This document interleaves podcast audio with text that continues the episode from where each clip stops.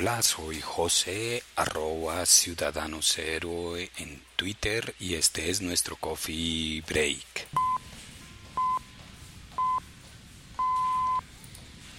Hoy voy a hablarles acerca de un software para escritura del cual yo ya había hecho una review, pero en esta ocasión vamos a hablar para su versión en Windows. Se trata de Scrivener. Scrivener es una magnífica aplicación de gestión de documentos académicos y de para escritores de libros, de novelas. Algunos la utilizan como un gestor de contenidos para sus blogs, pero realmente esto es, como dicen algunos, eh, matar moscas a cañonazos. La página o el desarrollador es Literature and Late es el desarrollador de esta página. Nosotros encontramos que este software eh, se encuentra para disponible para Mac, para iOS y para Windows. En la versión de Mac la tenemos en la 3.0 y en la de Windows estamos en la 1.9.9b del 3 de octubre de 2018 Realmente es eh, una versión bastante antigua. Ellos prometen como desarrolladores tenerla al día para finales de este año. Lo pensaban para el año pasado, pero pues como vemos allí todavía no está eh, en plena desarrollo. Eh, bueno, este, este, es un procesador de texto que nos permite organizar todo en un lugar, en un solo lugar. Lo organiza a través de tableros o draft, borradores, en donde yo puedo ir agregando eh, lo que considere como más conveniente. En mi caso, como académico, allí voy organizando los artículos que mm, voy a publicar posteriormente. La gran ventaja que tiene este software es que está pensado precisamente para eso, para el desarrollo de artículos en profundidad o ensayos incluso y, ¿por qué no?, para escribir novelas. Realmente eh, lo he visto en Mac utilizado para ese tipo de cosas. Ustedes encuentran en, en la web eh, infinidad de tutoriales acerca de cómo organizar estas opciones.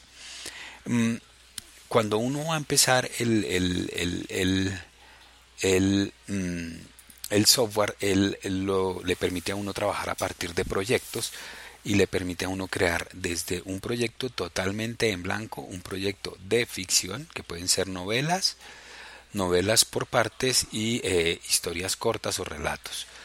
No ficción, que eh, se refiere a investigaciones o a eh, tesis de grado. Y también tenemos para la posibilidad de crear guiones y estructuras para radio, mm, por ejemplo, eh, cómics, eh, screenplay como para películas. Eh, ahí lo que vamos a encontrar nosotros son unas plantillas o templates y también tenemos como una una una miscelánea. En esa miscelánea encontramos, por ejemplo, una colección que se llama recipientes, bueno, etcétera. Em, nosotros podemos acceder a, algunas de estas eh, mm, templates. Eh, en la web encontramos eh, diversas opciones allí. ¿sí? Entonces uno puede buscar por templates para Scrivener y ahí van a, obtener esas opciones. Mientras que la versión para Mac permite con mucha facilidad sincronizar a través de Dropbox. Yo tengo allí ya creada una, una librería, un espacio específico para este software. Cuando lo intenté sincronizar eh, con la versión para Windows, porque yo lo creé desde Mac y desde iOS, eh, no, no permite esa sincronización y me pide que por favor revise eh, la actualización del software. Efectivamente el software no ha sido actualizado, entonces no se puede sincronizar entre la versión de Mac y la versión de Windows. No es posible sincronizarla. Eh, yo creé un, un, un, un artículo allí, un, proyecto que llamé diario. ¿Y cómo lo puedo organizar? Eh, él inicialmente me genera como unos, al, crear un proyecto, eh, yo puedo eh, fácilmente me dice que sincronizar, pero no, y con una carpeta externa. Está interesante poderlo sincronizar con una carpeta externa. Voy a, a, intentar acá sincronizar file. Sin with external folder. Entonces acá yo puedo buscarlo, lo voy a buscar acá en mi Dropbox, ¿sí? Y acá. ¿Sí? Entonces me dice que no puede seleccionar ese backup. exactamente es porque esta versión es demasiado antigua. Pero ¿qué tiene? Bueno, tiene un file, un edit, un view, un project, un documento, el formato, las herramientas, etcétera, etcétera. Yo puedo crear eh, documentos que se van a, a, a, crear con el, el, el que el, mm, ya les voy a decir, la extensión se llama Scriv, S-C-R-I-V. Pero en la medida en que yo vaya escribiendo y vaya generando el documento, voy a poder eh, tener un espacio para la investigación en donde puedo ir creando documentos, afiliando documentos. ¿Qué puedo ir afiliando? Puedo ir afiliando documentos, páginas web, incluso puedo eh, traer eh, mapas mentales o, o PML, que es como el la extensión general, también hojas de cálculo, bases de datos. Y obviamente también comentarios y anotaciones. Esto es un elemento clave porque aquí en el, en el espacio de research, según eh, los flujos de trabajo que cada uno de nosotros pueda crear, allí podemos tener, por ejemplo, en el caso de un artículo de investigación, mm, con un, con un template que nos va a permitir tener eh, un, apartado de investigación para el, ítem de investigación de discusión otro para el apartado de metodología y otro tal vez para las conclusiones o eh, la síntesis. Entonces ahí podremos ir, ir agregando documentos, ir agregando páginas web que posiblemente nos van a servir después.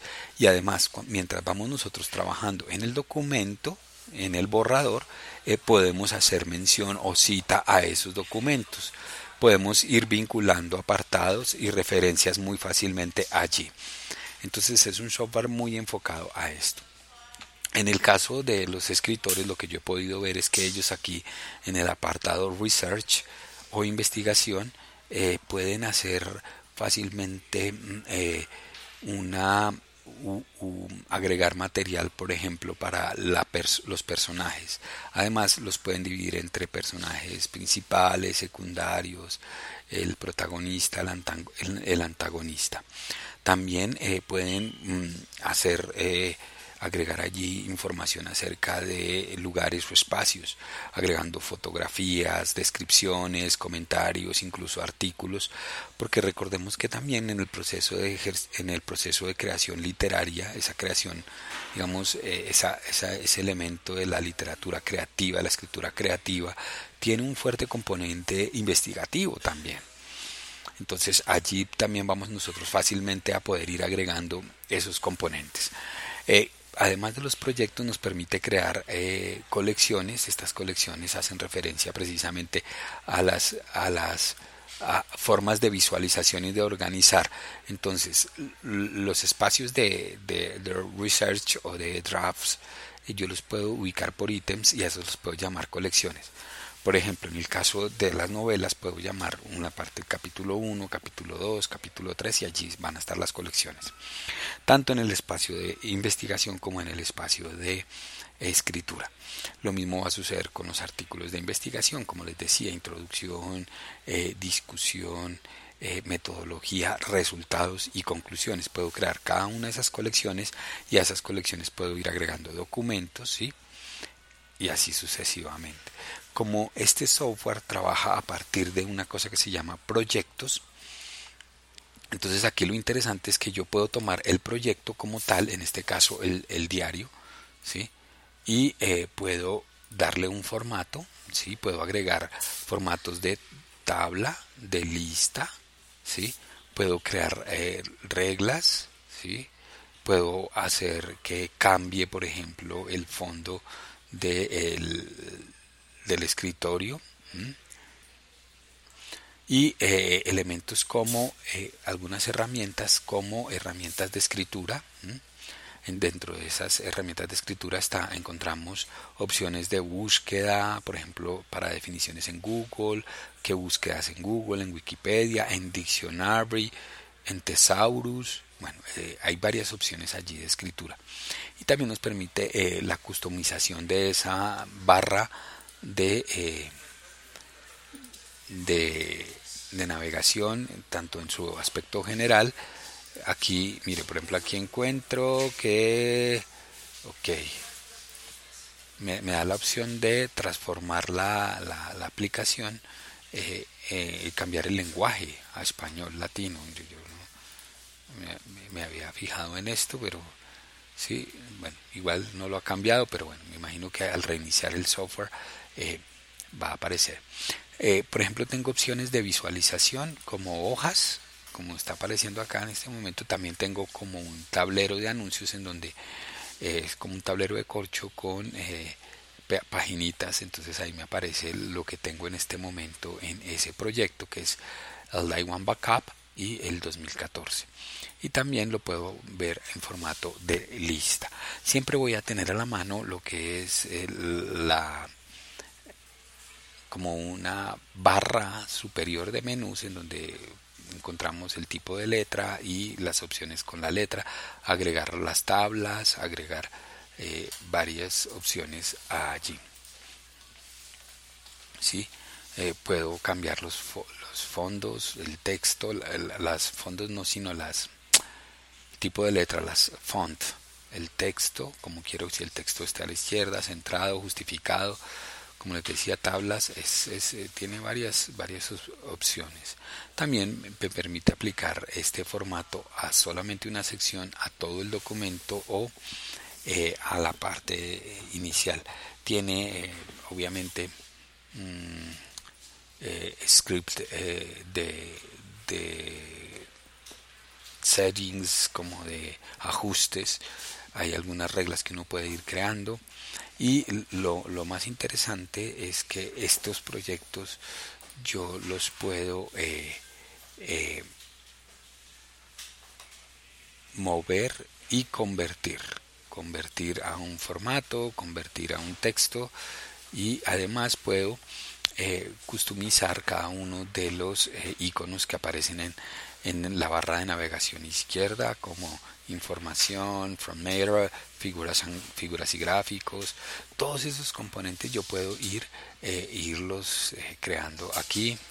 Por ejemplo, como les decía, este es un software enfocado a la escritura en profundidad, entonces tengo unas opciones de iconos por defecto que son books, entonces está el blue, brown y red, entonces el azul, el café y el rojo. También, como les decía, como uno puede ir describiendo eh, los personajes, entonces están los characters, character suite, mask y photo, flags eh, también, locaciones también me permite, incluso agregar mapas, notas también puedo, y en el caso de los TV puedo también agregar eh, iconos, bueno, es, es absoluto, y tengo la opción de buscar iconos ¿sí? de agregar iconos de forma individual. Y, eh, por ejemplo, mm, cuando yo ya tengo mm, muy, muy currado el trabajo, yo puedo eh, exportar el, el, documento como eh, un, un mind map un, eh, una hoja de cálculo y como un archivo. Entonces, en este caso me, me, va a permitir exportar el archivo a mi carpeta de documentos, que es la base en donde está operando, y me va a permitir exportarlo como formato enriquecido, o sea, .rtf o compatible con Word. Tengo como esas dos grandes opciones. Eh, creería que hay más opciones. Está también como PDF, como texto, como plain text como un documento de Word, un documento de Word DocX. Eh, también me permite exportarlo como un documento ODT, como una web page HTML. Bueno, hay varias opciones acá. Eh, miremos qué otras opciones hay acá. Bueno, no encuentro, no encuentro más opciones acá, pero eh, es posible que al abrir en, las en las opciones me permita exportarlo a otros más archivos o incluso crearlo no necesariamente con el, eh, apartado .script sino tal vez con markdown ¿sí? es, es una opción que uno podría estar estudiando allí este es un software como lo digo eh, muy muy mm, muy adecuado para mm, eh, los que se dedican al tema de la escritura. Yo en un mismo documento puedo crear, eh, eh, en un mismo draft, en un mismo borrador, puedo crear un texto nuevo, un folder o una, una, nueva plantilla, ¿sí? New Plain Text. Puedo agregar files o web page también desde una opción que hay en más. O sea, tenemos un menú muy al alcance que nos va a permitir a nosotros eh, trabajar con documentos. Aquí está. Nosotros lo podemos exportar el documento a, Markdown, Multimarkdown, Multimarkdown, uh, Open, Open File o incluso para el propio LaTeX, que es el lenguaje para las matemáticas. Está muy interesante el software. Esperamos que próximamente se actualice en su versión de Windows y nos permita sincronizar mucho más fácilmente con la versión de Esto fue todo por hoy. Recuerden que estamos en ciudadanocero.com en todas las plataformas de podcast como Coffee Break con Ciudadano Cero, el cero siempre en número.